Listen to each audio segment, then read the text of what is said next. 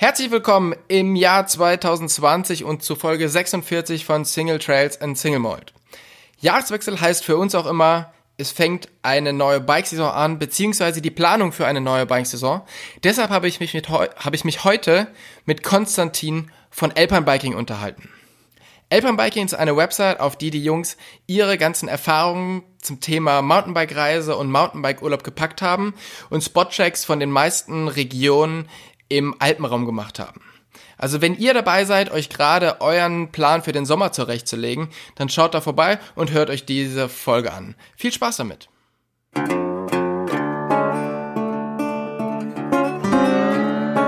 Single Trails und Single Mode, euer Podcast für Lach- und Sachgeschichten rund um die Bikeszene mit Tobi und Jasper. Wir kennen uns irgendwie jetzt seit circa zwei Jahren und haben uns, glaube ich, das erste Mal tatsächlich bei einem ähm, Ghost ähm, Dealer Lounge am Gardasee kennengelernt, oder? Äh, ja, beziehungsweise einmal war ich vorher mit dir am Gardasee beim Bike Festival bei einem Night Ride dabei. Ah ja, stimmt. Aber Richtig, eben nur so als, äh, als Kunde quasi, als äh, Interessierter. ähm, genau. Ja. Okay. Das ist aber nochmal ein gutes Stück länger her. Stimmt, ihr wart, glaube ich, sogar, ihr wart sogar schon zweimal oder so irgendwie bei dem Night Ride dabei. Das stimmt, jetzt ja. erinnere ich mich, genau. Das heißt, wir kennen uns tatsächlich schon äh, eine ganze Ecke und sind auch schon sehr häufig miteinander Rad gefahren und haben schon so äh, kleine Trips gemacht. Ähm, so richtig viel weiß ich tatsächlich von dir aber irgendwie noch nicht, weil wir noch nie so richtig ähm, zum Reden gekommen sind über die Anfänge von deiner von deiner Bike-Karriere. Daher freut es mich sehr, dass wir heute da die, die Chance zu haben, das einfach mal, einfach mal so ein paar Sachen zu klären. ja, cool. Ja, freut mich, äh, dabei zu sein. Ja. Ähm, genau, du kommst jetzt ja auch nicht so wirklich aus einer klassischen Bike-Region, sondern bist halt auch eher da im Frankfurter Raum aufgewachsen. Wo genau kommst du her und wie bist du dort zum Biken gekommen? Ähm, ja, also ich komme aus, aus Darmstadt ursprünglich und äh, ist natürlich direkt am Einstieg in Odenwald und somit äh, jetzt nicht wie im Vergleich zu, wie ich hier in Innsbruck wohne, mitten in den Bergen, aber doch schon auch ganz nette Hügel auf alle Fälle zum, äh, zum Radfahren so. Ähm, das Ganze hat angefangen, natürlich als Kind irgendwie ist man überall mit dem Rad rumgedüst, ist Treppen runtergefahren, Treppen gehüpft, wie auch immer. Ähm, aber eigentlich hat es mich dann erstmal aufs, äh, aufs Rennrad äh, gezogen. Irgendwie, mein, mein Vater ist früher auch schon Rennrad gefahren und die erste Tour, die ich so mit ihm gemacht habe, war äh, in Schwarzwald. Und das haben wir in zwei Tagen hingemacht. Das war mit zwölf. Ähm, und Wie viele Kilometer waren das? Zwei Wochen, das sind 280 gewesen oder 300 dann insgesamt. Äh, wir haben kurz vor Freiburg angehalten, weil dann am Ende vom Tag halt irgendwie nochmal die 1000 Höhenmeter Anstieg da in, auf den Schauinsland hoch oder was es ungefähr ja. sind, äh, war dann doch ein bisschen too much. Ähm, genau. Dann habe ich zwei Wochen mein Fahrrad nicht angeschaut äh, und nicht angefasst. Und naja, wie es halt so ist, auf dem, auf dem Rückweg, dann kommt man irgendwo in Heidelberg und denkt, naja, es sind ja jetzt doch irgendwie nur 50 Kilometer zurück und dann, äh, ja, habe ich meine erste 300 Kilometer Tour, das war auch die einzige, ähm, da gleich zu Beginn meiner Radkarriere abgerissen. Krass, ey. Genau. Du bist aber mit 12 ist das schon ganz schön, ähm, schon ganz schön happig. Ja. Äh, ja, wir waren dann auch überrascht, als es geklappt hat. Aber gut. Kann man ja nicht, äh, nicht regeln manchmal. Und da, wo du herkommst, genau, genau du bist dann irgendwann zum Mountainbiken gekommen? Genau, ähm, ja, also ich bin erst dann eben, weil es ähm, keinen richtigen Mountainbike-Club oder so auch gab, ähm, bin ich erstmal eben auch ähm, in der Schüler- und äh, Jugend dann eben Straßenrennen, also Rennradrennen gefahren, so ein bisschen und bin dann über einen Kumpel, ähm, der weiter aus dem Odenwald kommt, eher zum Cross-Country und Marathon gekommen. Genau. Okay, das heißt, und, du hast aber ähm, schon so eine ähm, schon so eine Rennvergangenheit eigentlich als Kind. Ja, wobei ähm, wie eben als Kind und eher mit dem Fokus auf den Spaß am auch am Rennen fahren und so weiter, aber jetzt nie so brutal leistungsorientiert. Genau. Und da, wo du herkommst, da ähm, war ich früher tatsächlich auch häufiger zum Radfahren. Und zwar gibt es die, wie heißt sie, ähm, die ganz bekannte Strecke bei euch? Von. Das ist wahrscheinlich die Rinne am Frankenstein. genau, Frankenstein, Ähm, ja. Genau. Äh, ja, zu den, zu den Hochzeiten. Also da ist inzwischen auch wieder super viel. Dürfen wir das jetzt eigentlich sagen, wenn es eine illegale Strecke ist? Naja, sie ist, glaube ich, geduldet, weil so viel wieder gebaut wird, ist die momentan, kann die gar nicht so richtig illegal sein. Äh, ja, genau. Da war ich eben früher auch Äh, häufiger zum Radfahren. Ja. Also da ist auch viel, geht viel voran. Auch momentan wird echt viele Trails gebaut. Wir haben natürlich auch so ein bisschen äh, hinterm Haus angefangen, im, im nächsten Wald da so ein bisschen Trails zu bauen, ein bisschen Spaß zu haben eben mit dem äh, Mountainbike und ja, so hat das alles angefangen. Wobei so richtig so zum Enduro und so bin ich eher hier dann in Innsbruck gekommen, in den Hohen Bergen. Und wieso bist du nach Innsbruck äh, gezogen? Äh, also zum Studieren und warum Innsbruck? Äh, definitiv eben wegen Rad- und Skifahren. Schon. Und was war, was war der wirkliche Grund? Eher das Rad- und Skifahren oder eher das Studieren? Für Innsbruck hat definitiv das Rad- und Skifahren und die Berge gesprochen. Okay. Ähm, Genau. Ihr habt dann irgendwann, oder du hast mit Freunden zusammen dann Alpine Biking gegründet. Und mit dem bist, du- I- bist du auch auf Instagram Genau, ja. unterwegs. Und Ja. was genau macht ihr, du, auf äh, Alpine Biking? Oder erklär mal so ein bisschen, was da so, was das Thema ist, mit dem ihr euch beschäftigt. Ja. Also das Ganze hat irgendwie damit begonnen, dass wir halt gerne neue Regionen kennenlernen, neue Trails fahren, ähm, eine Faszination fürs Fotografieren eben auch haben. Ähm, da hatte ich einen Kumpel oder habe einen Kumpel, der jetzt allerdings leider nach Berlin zurückgegangen ist, der auch damals schon sehr gut fotografiert hat und der mir da auch viel beigebracht hat beim Fotografieren. Ähm, genau, und so hat es eben angefangen, dass wir das kombiniert haben und uns gedacht haben, naja, wenn wir doch neue Regionen und neue Trails und so weiter ähm, finden und dabei Spaß haben und die, sie zu fahren eben, dass wir das doch auch äh, mit anderen teilen können. Und äh, so hat es dann eben angefangen, dass wir uns natürlich irgendwie eine Plattform dafür schaffen wollten. Und ihr habt dann quasi Alpine Biking als Mountainbike-Reiseblock ähm, oder Genau. so aufgebaut, oder? Da du ja da im, Genau. im Bereich ähm, Homepage relativ fit bist. ähm, Ja.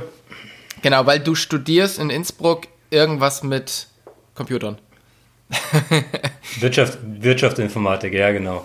Okay, das ist wahrscheinlich, irgendwas mit Computern ist wahrscheinlich so die schlechteste Beschreibung, die man jemals für diesen Job finden kann. Aber Vor allem, weil es in erster Linie was mit Wirtschaft ist, also in erster Linie Wirtschaft mit bisschen was mit Computern, genau. Also die Ausrichtung hier in Innsbruck ist doch eher auf der Wirtschaftsseite, denke ich. Ähm, genau. und Ja. wenn wir halt immer davon reden, dass ihr das macht, also wer ist noch mit dabei? Ähm, wir sind zu viert momentan. So. Ähm, das ist, sind eben zwei Kumpel von mir, mit denen ich hier äh, Jahre jetzt schon in Innsbruck zusammen studiere und so weiter. Und äh, meine Freundin ist auch mit dabei, genau. Und wann habt ihr damit angefangen oder wann habt ihr gedacht, hey, das, was wir machen, das könnte auch interessant für andere Leute sein? Also ganz am Ursprung, das war relativ bald, als ich nach Innsbruck gekommen bin, äh, war ich noch in einer bisschen anderen Konstellation mit einem äh, Fotografen damals äh, zusammen in Marokko, im, im Hohen Atlas. Und ähm, genau, das war so mit einer der Gründe und dann halt eben, dass man halt regelmäßig auch hier unterwegs war, zu sagen, ja, das ist doch eigentlich was Cooles, äh, da kann man was gut draus machen oder das könnte interessant für andere sein. Ich finde das ja immer total interessant, ähm, dass halt so, also, dass dieses ganze Thema mit wir erleben was und, und sharen das dann halt auf einer Plattform und machen uns halt die Mühe, ähm, eine, eine Plattform aufzubauen und da immer wieder Content drauf zu machen, weil ihr verdient ja jetzt erstmal mit Alpine Biking kein Geld, sondern macht es vor allen Dingen hobbymäßig, oder? Genau, ja. Nee, wir verdienen kein Geld damit. Und gerade für Leute, also das, was ihr jetzt macht mit dem, mit dem Reisethema, gerade für Leute, die jetzt halt vielleicht nicht so viel Urlaub haben wie wir beide oder die sich so viel Urlaub nehmen wie wir beide, ähm, für die ist es natürlich total interessant, da von deinen Erfahrungen zu profitieren.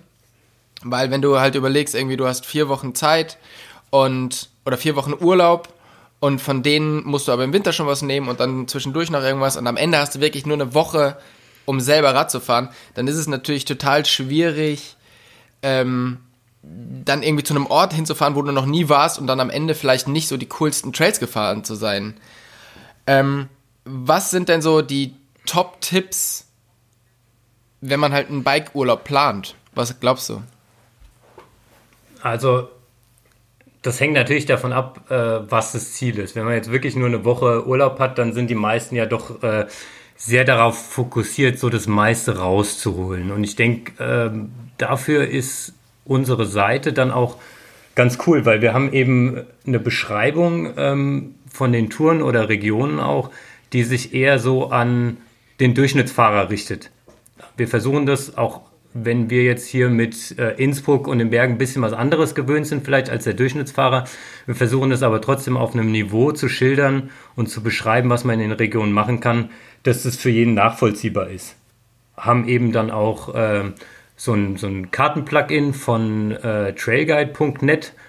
Ähm, das ist vielleicht einigen auch schon ein Name. Ähm, die laden auch jede Menge Trails hoch und da kann man sich eben online äh, die Trails anschauen. Und wir laden da eben auch unsere Trails hoch und haben aber im Gegenzug das eben bei unseren Spotchecks auch integriert auf der Website. Das heißt, man kann sich auch da die GPS-Daten zu den Trails einfach runterladen. Aber ihr, wenn ihr einen Spotcheck macht, dann geht es aber nicht nur um die Trails, sondern es geht auch um viel mehr oder ist vor allen Dingen euer, äh, euer Hauptfokus die Trails? Wir versuchen schon auch so ein Gesamtbild von der Region zu geben, also ein bisschen Hintergrundinfos. Manche Regionen, die geben ja einfach dann so ein bisschen ja, historisches irgendwie her oder sowas, was man ganz nett einfügen kann in den Text. Ähm, ja, und das ist, also es soll informativ sein, aber trotzdem irgendwie doch noch ganz nett zu lesen sein. Jetzt ähm, ist ja gerade in den Alpen das Thema, ähm, ja, es, es, nennt sich immer so Float Trail, aber im Grunde ist es eine Murmelbahn. Ich finde, man muss immer da einen großen Unterschied machen. Ähm, das boomt halt extrem. Gerade jetzt Sölden zum Beispiel hat ja extrem viele Flow, Float Trails. Wie siehst du so diesen, diesen Boom auf die, auf die Alpen gesehen? Ich glaube, dass es grundsätzlich für die Industrie an sich eine ganz gute Entwicklung ist, ähm, weil ich glaube auch, da kenne ich mich zu wenig aus, um es wirklich sagen zu können, aber ihr habt ja auch schon Trailbilder und so weiter bei euch äh, im Podcast gehabt, dass so Flowtrails sehr viel einfacher zum äh, zur Handhaben und zum ja, Arbeiten halt auch oder Instandhalten eben sind ähm, als Naturtrails. Also wenn du die Masse, die in Sölden da über so an einem Tag, weiß nicht, am Opening-Wochenende oder sonst irgendwie was, so ein Slow-Trail runterjagt, wenn du die über einen Naturtrail runterjagst, also ich glaube, da kommt kein äh, Marathon irgendwie von der Strecken, von den äh, Anzahl der Fahrern auf eine Strecke ja. äh, mit. Ähm, ich könnte mir vorstellen, dass das ein guter Punkt ist. Allerdings sieht man natürlich auch zum Beispiel am Reschenpass, dass ähm, auch Regionen mit naturnahen Trails, das sind ja, sie sind ja trotzdem angelegt, aber naturnahen Trails echt gut funktionieren können. Also ich finde halt gerade, ähm, also ich meine, du bist ja jetzt auch schon länger in den Bergen unterwegs und man bekommt das ja schon immer mit, dass man irgendwie in eine Region geht, wo es vorher halt super geile Trails gab, also Naturtrails, die jetzt irgendwie von irgendwelchen Murmelbahnen ähm, ja, zerstört worden sind. So, ist dir das auch schon oft so gegangen? Das ist äh, definitiv so. Ähm, klar, grundsätzlich, also vor allem hier in, in Tirol hat man natürlich das Problem, dass eigentlich erstmal alles, was nicht offiziell als Mountainbike-Route ausgeschildert ist, verboten ist. Ähm, und entsprechend schwierig ist natürlich auch das ganze Thema, irgendwie Trails zu veröffentlichen. Ja. Genau. Und ja, du hast halt immer den Konflikt so ein bisschen zwischen Wanderern und, ähm, und Mountainbikern, der natürlich in so Tourismusregionen noch deutlich größer ist oder das mehr Potenzial birgt, als jetzt irgendwie, wenn man, wenn ich jetzt hier irgendwie in ein einsames Tal gehe und da hinten mein Fahrrad äh, den Berg hochtrage oder sowas, um irgendwo schön auf dem Gipfel zu sein, ähm, da hab, bin ich sehr, sehr selten auf äh, negative äh, ja, Gespräche gekommen ja, mit den Wanderern. Das, das, stimmt schon, was du sagst. Also die ähm, in die Region, wo man wirklich relativ leicht auch als Wanderer hinkommt, also wo auch, ich sag jetzt mal so, die Flachländer hinkommen, ähm, da hat man öfters Probleme mit, äh, mit Wanderern, wie an den, in den Regionen, wo wirklich so hartgesottene Einheimische unterwegs sind, ne? Ja, also definitiv. Also hier in, in Innsbruck ist natürlich direkt die Nordkette ist natürlich äh, richtiges äh, Krisengebiet, kann man schon fast sagen. ja. ähm, weil natürlich du hast äh, irgendwie 130, 140.000 Einwohner, die alle auf dem Berg rennen. Ähm, oder zumindest der Großteil derer. Und dann hast du halt äh, eine sehr stark wachsende Mountainbike-Community, die auch alle direkt an den ersten Berg fahren, den sie finden. Und der ist halt im Zweifel auch die Nordkette. Jetzt mal Hand aufs Herz. Wie geil ist das Mountainbiken in Innsbruck wirklich? Also vor allen Dingen an der Nordkette. Ähm, wenn man darauf achtet, welche Trails man zu welchen Zeiten befährt, ziemlich cool, weil es echt viele Möglichkeiten gibt. Allerdings muss man schon sich ein bisschen auskennen, damit man weiß, welche Wege wirklich viel begangen sind und auf welchen Wegen es einfach ja, mit absoluter Sicherheit zum Konflikt kommt. Also das muss man schon so sagen. Es gibt äh, Wege, die sollte man einfach meiden. Ich bin früher ähm, öfters mit Manfred oder mit, äh, mit Harald in Innsbruck unterwegs gewesen und muss gestehen, ich war da immer so ein bisschen äh, Tobi in Gefahr weil da ist ja doch, oder das, was wir auf alle Fälle gefahren sind, hat schon sehr, sehr viel mit äh, Stolperbiken zu tun. Aber da gibt es mittlerweile auch andere Wege, oder? Es gibt einige andere, vor allem so im, ja, wir nennen es hier ganz nett so Mittelgebirge. Ähm, das sind quasi Richtung Süden so die ersten, ersten Hügel und auch der untere Teil vom, von der Nordkette ist schon ein bisschen flacher zumindest noch und im Wald, wo auch der, der Alm Trail gebaut ist und angelegt als, als, ähm, als Trail, der so alle Könnerstufen ansprechen soll. Ähm, ja, aber es gibt für die Anzahl der Mountainbiker sehr, sehr wenig Trails in Innsbruck, die offiziell sind.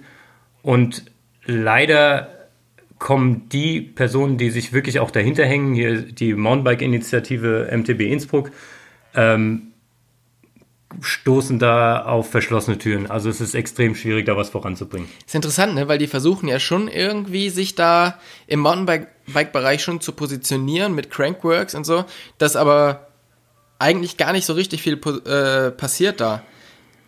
Ähm, meinst du, da, da wird jetzt in, in, in Zukunft, weil ich glaube, Crankworks ist jetzt noch ein paar Jahre dort, oder? Und die versuchen ja schon immer. Ja, die haben das jetzt gerade verlängert. Genau, sie haben es gerade verlängert ähm, wieder um drei Jahre oder so, glaube ich. Meinst du, da wird was passieren? Und ähm, wie sieht die Community so dieses, dieses ganze Bestreben von Innsbruck auf die, also schon so ein bisschen auf die Bühne des Mountainbikens, aber ja dann doch nicht so richtig, nicht so richtig da rein. Also nicht die, eben wie ja. du halt sagst, die Leute also haben es schwierig. Ja, ähm, es gibt Bewegung, definitiv. Allerdings dauert es natürlich auch immer alles seine Zeit. Ähm, man muss allerdings sagen, dass der Fokus momentan da wirklich auch auf dem Bikepark Innsbruck äh, liegt. Ähm, genau. Das ist der halt dabei, äh, also da, wo Crankworks ist, oder? Hier, genau, da, wo Crankworks ist, ja. Und der ist auch das ganze Jahr zu befahren dort?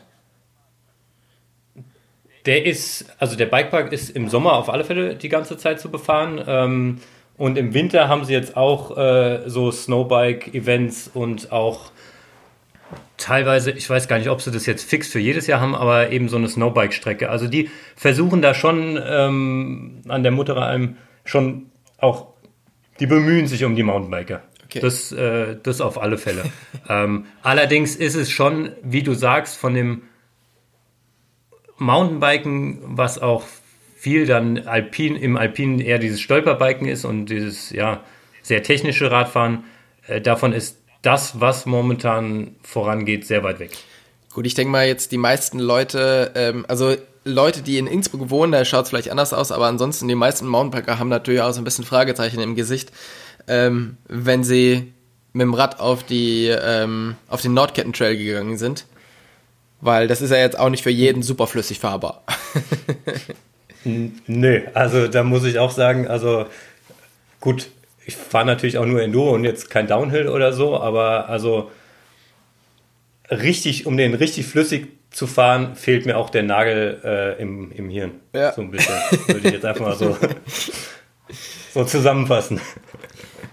So, Genau. wenn ich mir jetzt quasi, also ich habe quasi diese Woche Urlaub im, im Sommer und möchte halt möchte halt irgendwas erleben, möchte halt mit meinen Kollegen oder alleine irgendwo in Bikeurlaub fahren und habe erstens nicht super viel Kohle zur Verfügung und ähm, was würdest du sagen, sind so deine, deine Top 3 Regionen?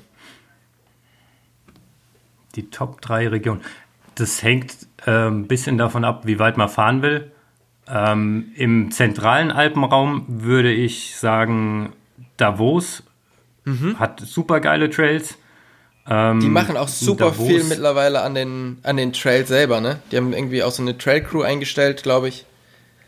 Genau, und da sind es halt wirklich noch Naturtrails, was es natürlich ein bisschen schwieriger macht als so diese Murmelbahn, ähm, die wir eben angesprochen haben. Aber das war für mich auch einfach, weil du hoch rauskommst und ähm, ich halt persönlich einfach gern weit oben in Bergen bin. Von daher ist das für mich eine, eine absolute Highlight-Region.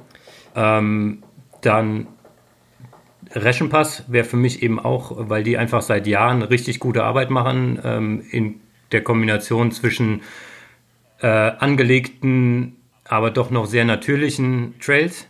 Genau, die haben ja jetzt nochmal gut, glaube ich, ähm, oder nicht so richtig ausgebaut, aber die haben jetzt letzten Jahr, letztes Jahr war ja relativ viel gesperrt dort, weil die so eine neue Gondel gebaut haben und ich glaube, dieses Jahr ist wieder alles offen und dann ist es echt schon ein großes Bikegebiet mittlerweile, ne? Definitiv. Also, um wirklich alle Trails zu fahren, da musst du schon wirklich mit der ersten Gondel anfangen und den ganzen Tag durchknallen, dass du das wirklich alle Trails zu fahren äh, schaffst. Ich hatte, ähm, ich war letztes Jahr auch ein paar Mal da und hatte tatsächlich auf dem Bunker Trail ähm, einen der härtesten Stürze meines ganzen Jahres, wo ich hinter jemandem hergefahren bin und einfach mal in so einem Steinfeld komplett abgeschmiert bin. Das sind so meine letzten Erfahrungen mit der Bike-Region dort. Ja, also wie gesagt, es ist nicht easy. Also sie haben Trails auch für Einsteiger und so weiter, aber so, also die, die Einstufung von denen mit Rot, das ist, da, da sollte man dann schon auch ein bisschen fahren können. Das ist nicht so wie in Sölden jetzt äh, die Teereline, die man meiner Meinung, sobald man Steilkurven fahren kann, jeder runterkommt. ja, und die leichteren Trails in, in der Region sind aber vor allen Dingen eher im österreichischen Bereich, oder? Oder, also jetzt Re Reschen selber? Wobei die, die Transfer-Trails, ähm, dieses X-Transfer da Ah, von, ja, von genau. Schön eben rüber, der ist auch nicht so schwierig. Und ähm, sie haben, glaube ich, auch drüben an der, wie heißt es, ganz hinten auf der italienischen Seite, ähm, Heiderer Alm. Ja. An der Heiderer Alm haben sie jetzt auch einen neuen äh, blauen Flow-Trail. Ähm, oder ja, so richtig Flow-Autobahn ist es nicht, aber halt eben so ein Flow-Trail gebaut. Okay. Ähm, und die, Genau. deine dritte Region? Ähm, das wäre auch noch relativ zentral hier eben Bormio Santa Catarina. Ah, ja, okay. Ähm, genau. Mit Stilfser Joch im Zweifelsfall noch äh, da halt so die, die, der Großraum. Das ist ja dann auch die italienische Seite des Stifter Jochs, ne? Also die italienisch sprechende Seite auch, glaube ich, richtig? Und, Ja. Und ähm, ich fahre tatsächlich immer nur zu, zur in die Finchgau-Seite wieder runter.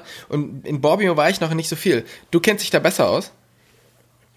Also ein absoluter Highlight-Trail meiner Meinung nach ist natürlich von Bormio ganz oben nach Santa Catarina runter. Das sind 16 Kilometer Trail und du startest auf 3000 Meter und boah, ich weiß gar nicht, Santa Catarina ist auf, ich müsste jetzt raten, 1200 oder, oder, oder 1500 oder irgendwie sowas. Also du hast richtig Höhenmeter und richtig langen Trail, der auch super abwechslungsreich ist. Du fängst oben an mit auf so Geröllplatten und so weiter, kommst an einem See vorbei, dann geht's erstmal auf freie Wiesen, dann hast du zwar nochmal einen kleinen äh, Zwischenuphill, aber danach geht's halt voll cool irgendwie einfach im Wald äh, runter, bis du halt unten in Santa Catarina auf dem Trail rauskommst. Und äh, sowas hat man natürlich schon irgendwie ziemlich selten, so einen langen Trail, der allerdings, je nachdem wie fit man ist, dann schon im Zweifelsfall auch einen halben bis einen ganzen Tag fordern kann, wenn man sich Zeit und Pausen nimmt und so weiter. Und anständig in die Arme geht. Genau. Wir sind auch mal in. Ja, und, und flicken. Also man muss dazu sagen, wir haben auf den ersten Metern haben wir, glaube ich, drei Flicken, äh, also drei Platten gehabt und irgendwie äh, entweder mit Tubeless Salamis äh, Tubeless flicken müssen oder Schläuche einziehen müssen und so weiter. Also das, äh, ja, wenn man da nicht so ganz sauber fährt, der kann schon ganz schön materialfordernd sein, der obere Teil. Einfach weil oben ist so ein bisschen so Mond, oder? Also da ist nicht viel Vegetation ja, so, und so. Genau, viel so Steinplatten und, und spitze Steine, die rausstehen und so weiter. Also das ist schon, ja. Ich bin mal irgendwie vor Jahren mit einem ähm, Geländewagen-Shuttle hinten auf dem Passo Cebru, das ist ja auch da in der Nähe von, von Bormio gefahren. Also wir sind aus, auf alle Fälle von Bormio losgefahren. Und da haben wir auch so eine ja. Mega-Route gemacht. Also da, das ist tatsächlich eine Region, die ich sehr schlecht kenne, ähm, wo ich aber, glaube ich, auf alle Fälle noch ein bisschen mehr hin möchte. Weil das klingt ganz gut. Ja, also wir waren auch nur ein verlängertes Wochenende da und haben definitiv nicht alles gesehen, was die Region zu bieten hat. Also das da ist super genial, vor allem weil halt eben in Italien grundsätzlich auch nicht das Problem besteht, dass du Wanderwege nicht mit dem Fahrrad befahren darfst. Also deswegen wird da ja auch viel geschattelt. Die haben viele Militärstraßen, viele normale Straßen, die halt weit hochgehen, ähm, wo halt das Shutteln auch super easy ist dadurch, ne? Ja. Ähm, die haben da auf alle Fälle keinen Stress damit, nicht so wie wenn du versuchst, irgendwo in Innsbruck einen Waldweg hochzufahren, ne? Definitiv, ja. so, jetzt haben wir deine Top 3 ähm, oder die drei Top-Regionen. Jetzt würde mich mal eine Flop-Region interessieren. Also irgendwas, wo du hingereist bist, was wirklich so eine Mainstream-Region ist und du dann gedacht hast, oh, war irgendwie nicht so geil. Ähm, ja, also das war, glaube ich, ähm, das Val Gardena. Allerdings muss man dazu sagen, dass sie von sich selbst auch nicht behaupten, dass sie die größte oder beste Mountainbike-Region sind, sondern die machen das eher, um halt irgendwie auch das anzubieten. Deswegen gibt es auch ein paar einzeln gebaute Trails. Ähm, aber eben da diese, diese Marmolada, die haben wir dann auch gemacht. Und in der Variante, wie wir sie gemacht haben, was die offizielle ist, ähm, fährst du sehr, sehr wenig auf Trails und hast halt am Tag irgendwie, am Ende vom Tag, ich glaube, 80 Kilometer und hast viele Bergbahnen genommen, aber bist doch weniger auf Trails eigentlich unterwegs gewesen. Ähm, von daher glaube ich, ist die Region eher so zum normalen Tourenfahren oder sowas vielleicht dann ganz cool. Wir haben uns vielleicht im Voraus einfach ein bisschen zu wenig informiert, was die da anbieten oder was es an Möglichkeiten da gibt und von daher, ja, auch ein bisschen selbst dran schuld, dass es eher so die Flop-Region war. Also optisch halt sehr, sehr schön, aber ich war da auch schon unterwegs und habe aber auch das Gefühl, dass so trailmäßig es ein bisschen schwierig ist dort. Genau. Ja. Also da, da kann ich tatsächlich also deine Foto Erfahrung teilen. Fotogen auf alle Fälle. Ja. Ähm, genau. Da, da geht einiges, ja. Ähm, hast du Tipps, die ich befolgen kann, wenn ich jetzt vielleicht nicht mit so viel Kohle unterwegs bin oder ich mir halt irgendwie vielleicht nicht ähm, jeden Tag jeden Tag essen gehen will und eine Liftkarte kaufen und ein fettes Hotel, sondern wie ich irgendwie so ein bisschen mit äh, geringerem Budget reisen kann in irgendwelche Regionen? Ja, wobei das mit dem geringeren Budget natürlich immer so eine Sache ist. Also äh, wir sind super gerne auch im äh, VW-Bus unterwegs, haben da einen alten Transporter halt eben ausgebaut äh, für uns zum Camper. Allerdings muss man natürlich sehen, dass äh, das Auto in der Anschaffung natürlich und in der, der Ausbau natürlich erstmal einiges an Geld verschlingt im Vergleich, äh, oder man kann dafür erstmal in sehr viele Hotels gehen. Ähm, das ist natürlich immer so die Frage, was man, was man will, wie flexibel man sein will und so weiter. Aber wenn man dann erstmal so einen Bus hat, dann ist es natürlich mit selber kochen und so weiter ähm, sehr viel entspannter dann äh, in Regionen zu fahren und man ist auch sehr viel flexibler wenn in einer Ecke dann irgendwie das Wetter schlechter wird, ähm, dass man dann halt irgendwie woanders noch hinfährt. Und kann man in den Regionen oft einfach so mit dem, äh, mit dem Bus stehen oder gibt es auch oft Stress? Man, äh, es hängt von, von Region zu Region ab. Also grundsätzlich gibt es häufig, kann man auf ähm, den Seilbahnparkplätzen stehen. Ähm, da haben viele Regionen haben eben auch angefangen, da dann einfach eine Tages-, also eine Übernachtungspauschale von 5 oder 10 Euro einzuführen, was aber meiner Meinung nach auch voll in Ordnung geht, ähm, weil ein Hotelzimmer halt äh, deutlich teurer ist und wenn man halt zu zweit dann auch im, im Bus äh, übernachtet, dann sind die 10 Euro ja ähm, wirklich auch fair. Ja, das macht zum Genau. Beispiel dafür, dass sie, die Resch Region Reschen macht das, glaube ich, ne? Da kann man auf dem. genau, ja. Das finde ich immer sehr Ja. angenehm. Ansonsten, wenn man, wenn man Richtung Westalpen fährt und so weiter, also die Franzosen, die sind ja so wild aufs, aufs Campen und auf den Passstraßen und so weiter.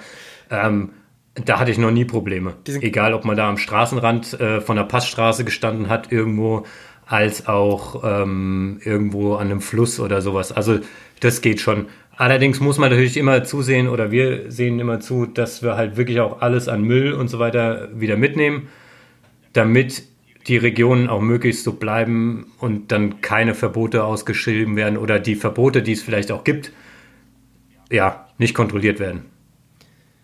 Also ich glaube, gerade in, ähm, in der Schweiz wird es immer schwieriger, auf den, auf den Seilbahnparkplätzen zu stehen. Ne? Ich glaube, Lenzer Heide macht das noch relativ gut. Die nehmen eben auch so eine Pauschale. Aber jetzt, wenn man zum Beispiel in St. Moritz ist, da ist ja alles irgendwie verboten oder stehen immer große Schilder rum. Ich weiß nicht, inwieweit das durchgesetzt wird, aber da hat das eben so ein bisschen Überhand genommen. Genau, ja. Also deswegen denke ich, äh, an den Stellen, wo man es noch darf oder wo es noch geduldet wird, äh, sollte man einfach zusehen, dass man möglichst wenig hinterlässt. Ähm, genau. Und alles wieder mitnimmt, was man mitgebracht hat. Aber das sollte ja eigentlich eh klar sein. Ja. Jetzt machst du jetzt ja nicht nur Reisen innerhalb der Alpen, sondern du fährst halt auch mal äh, weiter weg. Du hast eben schon von einer Marokko-Reise erzählt. Ich weiß, du warst schon viel im Osten unterwegs. Ähm, was war denn so deine, deine Favorite-Reise außerhalb der Alpen, die du bis jetzt gemacht hast?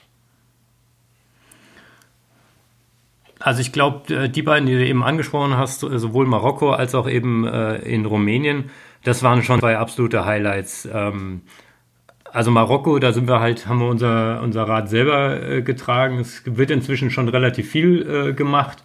Da eben auch der, der Tubkal, das ist der höchste Berg da Nordafrikas. Und ähm, genau. Und da trägt man schon erstmal zwei Tage, ist es quasi so, sein Bike hochzutragen. Ähm, Komplette zwei Tage durchtragen, oder was? Naja, der erste Tag sind halt irgendwie, oh, boah, das ist jetzt echt schon lang her, aber es sind aus dem, aus dem Tal, wo alle starten, bis zu der Hütte, da gibt es ja diese, diese, äh, so ein Refugio noch. Das sind bestimmt 12, 1500 Höhenmeter und die macht man dann schon auch eher in einem Tag. Ja, man muss natürlich da auch immer dann äh, Granatapfel und Nüsschen und so weiter halt am Wegesrand muss man ja schon mitnehmen, ne, wenn man da schon in Marokko ist. Äh, ohne geht's natürlich nicht. Ähm, und wir wollten eigentlich am, am nächsten Morgen halt eben zum Sonnenaufgang hoch. Allerdings hatten wir das Problem, dass äh, eigentlich fast bis zu der Hütte runter ähm, Schnee lag. Und deswegen das äh, auf eisigem Schnee natürlich äh, viel zu gefährlich gewesen wäre, den Gipfel da zu machen. Das heißt, wir sind dann am Mittag gestartet und sind quasi am, am Nachmittag kurz vor Sonnenuntergang dann schön im Firnder runtergesurft. Aber runter Ja. seid ihr an komplett in einem in einem Stück, oder? Oder habt ihr auch Äh, wieder auf der Hütte übernachtet? Wir haben wieder auf der Hütte übernachtet, weil wir von da oben noch ein paar Sachen in der Ecke gemacht haben. Ah, okay. Genau. Also wir sind dann noch, äh, noch über ein anderes Tal zurückgegangen und so weiter. Also es, wir haben da so ein bisschen so eine Rundtour, ja, uns auf mit Hilfe von anderen Wanderberichten, äh, Google Earth äh, Bildern, Satellitenbildern und so weiter zusammengesucht. Und das hat gut funktioniert. Also ihr seid wirklich viel zum Radfahren gekommen. Erstaunlicherweise ja. Weil ich war ja letzt, Also- letztes Jahr mit dem Jasper in Marokko und gut, wir waren jetzt nur ein paar Tage zum Fotoshooting da, aber ich hatte irgendwie das Gefühl, dass ich nicht so richtig viel finde, was, was zum Radfahren gut ist. Aber vielleicht waren wir auch einfach in der falschen Region. Und das liegt vielleicht daran, dass ihr zum Fotoshooting da wart. Also gut, wir haben natürlich auch Fotos gemacht, aber das ist halt wie, wenn man in so einer Region ist, äh, um da so einen Spotcheck zu machen. Ähm, man kommt halt viel weniger zum Radfahren, wenn man, wenn der Fokus wirklich auf äh, Fotos machen liegt, als wenn man sich den Tag halt irgendwie, äh, ja, eine Tour raussucht und die fährt. Jetzt war das so eine deiner, deiner Top-Reisen. Was wird's, oder gibt's auch so eine Reise, wo irgendwie nichts funktioniert halt? Also irgendwie so eine Fail-Reise? Wo, die Organisation oder das, Ja. wo genau das eigentlich eingetreten ist, was man nicht möchte, wenn man eine, eben diese eine Woche Urlaub hat, also dass das nicht so wirklich was funktioniert hat. Ja, das war in, dann in Rumänien eher so. Da haben wir uns äh, halt auch überlegt, dass wir irgendwie den höchsten Gipfel von Rumänien machen wollen und sind da irgendwie in so ein ganz einsames Tal hintergefahren und ähm, ja, dann sind wir auf der einen Seite vom Tal auf einem halbwegs vernünftigen Weg äh, hochgegangen zum Gipfel und haben uns halt überlegt, naja, ist ja viel cooler, wenn man das so ein bisschen als Rundtour macht und nicht den runterfährt, der mal hochgegangen ist. Ähm, das war oben so ein Höhenweg, der ging eigentlich noch ganz gut zu fahren. Ähm, und dann sind wir aber in dieses Tal abgebogen und dann war da halt, ähm, ja, es waren Wegmarkierungen da auf alle 100 Meter auf einem Stein. Und der Rest waren eher so, ähm, ja, so, so Wiese mit, steile Wiese, teilweise auch mit viel so Viehgangeln und so, also so, ja. Also war nicht gut zum Fahren. Es war viel runtergeschoben wieder dann auch. ähm, dann haben wir da natürlich direkt auch, so wie es sein muss, wenn es läuft, dann läuft es richtig, ähm, sind wir von äh, so Hütehunden eingekreist worden. Oh, Und äh, da ging dann schon so ein bisschen der Arsch auf Grundeis. Ne? Also das kann ich mir die vorstellen. Viecher da, die sind, die sind schon echt, also die müssen es halt auch mit Bären und Wölfen aufnehmen und entsprechend sind die halt auch jetzt äh, keine kleinen Dackel, ne? Ähm, und das Beste war halt einfach irgendwie so 200 Meter weg war so eine Hütte, Hütte. Der, da kam so ein Schäfer irgendwann mal kurz raus, hat sich das angeguckt, ist umgedreht und ist wieder zurückgegangen in seine Hütte. Der hatte nicht so viel Interesse Auf alle an Fälle. euch. Nee, auf alle Fälle war es dann irgendwann so, wir hatten dann so das Gefühl, ähm, dass sich vor uns so der Leithund äh, etabliert hat, der sich dann auch bewegt hat und wir halt, ja, okay, jetzt dann laufen wir dem mal hinterher, ne? Und das war dann echt so, dass wir diesem einen Hund hinterhergelaufen sind und die, der Rest von den Hunden sich hinter uns so als Wand quasi hinterhergeschoben hat. Bis wir dann scheinbar weit genug weg waren von dem Vieh und dann äh, ging es auch wieder weiter. Äh, Die, die haben euch, da Genau. haben die Hu- Hunde euch quasi ähm, in Eigenverantwortung da aus dem Gebiet rausgebracht. Richtig. Ach, also wir hatten quasi Schutzgeleit. Oh, sehr gut. Ey. Und war das auch die Reise Ja. mit dem, weil du gerade gesagt hast, ähm, die Hunde müssen es mit Bären auf, aufnehmen. War das auch die Reise, wo ihr auch Bärenbegegnung hattet? Ja, und zwar sind wir, nachdem wir da in diesem einsamen Tal waren und da haben wir nur so ein bisschen so relativ weit weg so, so Bärenspuren halt einfach im, im Matsch gesehen gehabt, ähm, sind wir dann in so ein Tal voll mit ähm, rumänischen Campern gefahren, weil wir da eben auch äh, Internetberichte gelesen hatten, dass die auch so ein bisschen Bike Trails und so weiter haben. Ähm, genau. Naja, und wie sie halt sind, ne? Die Deutschen stellen sich mal irgendwie ein bisschen separat hin und äh, Bloß nichts nicht so mitten zwischen die. Rumänen. genau. Dann ähm, haben wir uns da halt so an den Waldrand gestellt. Dann sind, ist da so eine rumänische Großfamilie gekommen mit so einem riesen Sprinter. Da haben die einen Stromgenerator ausgeladen, haben da so einen Stromzaun gespannt und wir haben noch Fotos von gemacht und uns noch lustig drüber gemacht. Ne? naja, auf alle Fälle, es dämmerte und ähm, Mama Bär steppte mit ihren zwei Jungen ähm, keine 100 Meter entfernt von uns äh, quer durch das Tal durch, da auf der Suche nach Fressen oder sowas. Ja, da haben wir dann gedacht, naja gut, bis jetzt war es ja auch kein Problem, aber vielleicht schlafen wir mal nicht komplett, weil wir da im äh, Mondeo zu zweit gepennt haben. Vielleicht schlafen wir diese Nacht mal nicht mit komplett offener Heckklappe, sondern binden sie ein bisschen runter.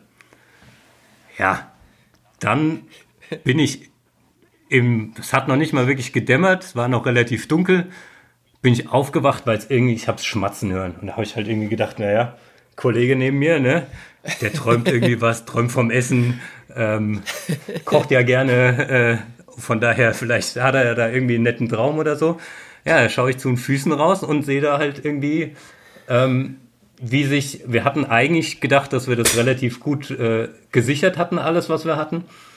Ja, wie sich Mama Bär da an, irgendwie am Schmatzen hat sich irgendwas, hat irgendwas gefunden gehabt und äh, die Jungen waren gerade Richtung äh, Heckklappe unterwegs. Oh, Ja. Und dann haben die zwei Deutschen natürlich äh, über Hupen und mit äh, Fotoblitz und so weiter die Nachbarn wach gekriegt, die dann halt entsprechend richtiges, äh, richtige Gerätschaft hatten mit Schreckschusswaffen und sonst was alles. Die, ähm, ja. Also der, der, unser Abmarsch am nächsten Morgen war ziemlich still und heimlich äh, voller Scham. er hat sich noch schön drüber lustig gemacht und dann selber in die Falle getreten. Genau. Ja, also das äh, war radfahrtechnisch, also es war insgesamt natürlich eine Riesenerfahrung. Radfahrtechnisch war das allerdings, äh, ja, fällt unter die Kategorie Experiment.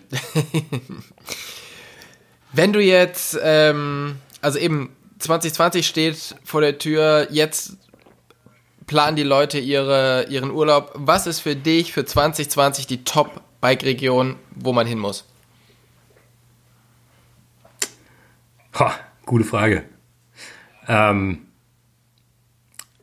ich würde mir, ich bin mir nicht sicher, wie Davos es geändert hat. Davos hatte lange Zeit ähm, auch auf dem, selbst auf dem Campingplatz, äh, dass äh, Lift-Tickets integriert sind. Ähm, das würde ich mir nochmal genauer anschauen, wie da die Lift-Tickets, äh, weil in der Schweiz ist natürlich sonst alles immer recht teuer. Ähm, und in Davos lohnt sich dann eventuell sogar fast ein Hotel zu nehmen, wo das Bike-Ticket mit drin ist, muss man einfach mal durchrechnen. Ähm, und sonst, also was bei uns definitiv noch auf äh, zum weiter erkunden ist, ist äh, Graubünden. Bietet meiner Meinung nach super viel noch. Ähm, und die Dolomiten. Ah ja. Da kann man auch sich noch, äh, ja. Da kann man sich noch ein paar Gibt's Trails äh, zu Gemüte führen. Genau. Wo wird's für dich denn hingehen? Oder hast du irgendeine größere Reise für 2020 geplant? Ähm, naja, also wir fahren ja hoffentlich jetzt dann im Februar nach Georgien zum Skifahren erstmal. das wollen wir hoffen. Ähm, genau, und ansonsten, äh, was haben wir geplant? Wir haben uns angemeldet für das Azoren Enduro Fest. Wow. Einfach äh, zum Spaß, weil, also jetzt ohne große Ambitionen, aber weil wir irgendwie Bock auf Azoren hatten und das irgendwie ganz cool fanden als so Einstieg in die Bikesaison. Ähm, das hört sich sehr gut genau. an. Genau. Und dann werde ich äh, Ende November, hat allerdings nichts mit dem Mountainbiken zu tun, mit der Family nach Indien, nach Pushkar, äh, auf den, glaube ich, weltweit größten Kamelmarkt äh, so ein bisschen zum Fotografieren und so fahren. Und einfach mal ein paar Kamele einkaufen für den heimischen Verzehr. Genau. Ungefähr so. Wunderbar. Ja. Also, alle Tipps, die du jetzt gegeben hast, ähm, und alle Regionen, die du jetzt beschrieben hast, gibt es natürlich auch bei euch auf der Seite, oder? Also zum genau, also das, was wir haben, wir haben jetzt auch noch ein bisschen was äh, genau für die Zeit, äh, wenn's, wenn die Leute jetzt anfangen, äh, ihre Urlaube zu planen, was in den nächsten Wochen, äh, was wir noch äh, vorhaben zu veröffentlichen. Das ist ähm, eben unter anderem Briançon, was für mich auch eine super geile Bike-Stadt-Region ist.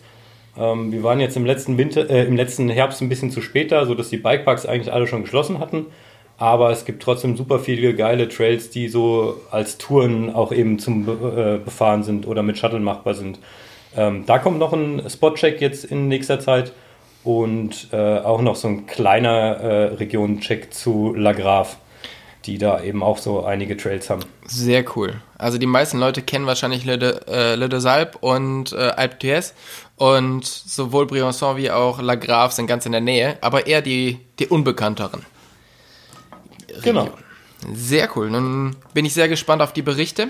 Ich bedanke mich auf alle Fälle für deine Zeit und ähm, hoffe, dass wir tatsächlich in drei Wochen, glaube ich, Richtung, Richtung Georgien starten zum Skifahren. Auf alle Fälle. Genau. Also dann, vielen Dank dir und ich wünsche dir eine gute Zeit. Ciao.